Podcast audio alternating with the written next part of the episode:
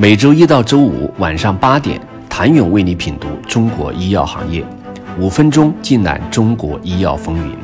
喜马拉雅的听众朋友们，你们好，我是医药经理人、出品人谭勇。如果从中国一类新药靶点白皮书统计来看，作为大分子生物药的 PD-1 是肿瘤研发的第一大热门，第二大热门则来自小分子药物中的 EGFR 靶点。其新药申请数量高达五十八项，目前国内已上市多款药物，包括爱丽丝的甲磺酸福美替尼、贝达药业的盐酸艾克替尼、豪生药业的阿美替尼、恒瑞医药的马来酸匹罗替尼等。不同于生物药于近两年崛起作为小分子药物，EGFR 靶点的辉煌时期存在于二零一六到二零一七年。彼时是药企争先追捧的靶点。二零一八到二零二零年间，EGFR 靶点新药申请呈现下降趋势。不过近两年来，EGFR 靶点新药申请数量再有回春之势。从产品获批情况来看，贝达药业第三代 EGFR TKI 贝夫替尼在五月三十一号上市，也是国内上市的第四款三代。EGFR TKI，可以预见的是，贝弗替尼在上市后将直面此前已经上市并进入医保的奥西替尼、阿美替尼、辅酶替尼，并向他们的市场发起冲击。整体来看，上市一类新药数量大增的同时，另一明显的特征是，小分子依然是目前获批一类新药的主流。有数据显示，国内一类化药临床在研靶点中，EGFR 靶点的数量最多，BTK、VEGFR、MET 次之，但小分子研发领跑的趋势似乎很快就会发生变化。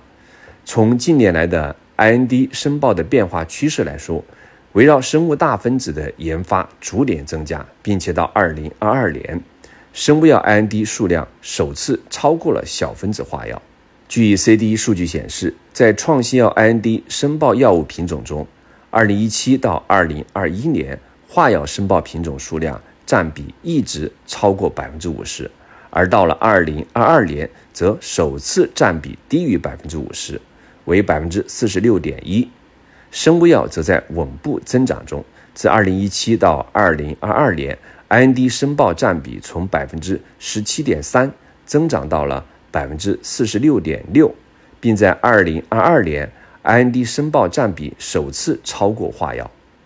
从临床试验走到新药上市，中国创新正在结出越来越多的丰硕果实。然而，摆在药企面前的最终逃出产业内卷、攻破研发难题后，将面临的商业化、市场准入等新挑战，尤其是对于不少。刚刚实现首款产品商业化的生物技术公司们来说，经历九死一生将创新药产品推上市后，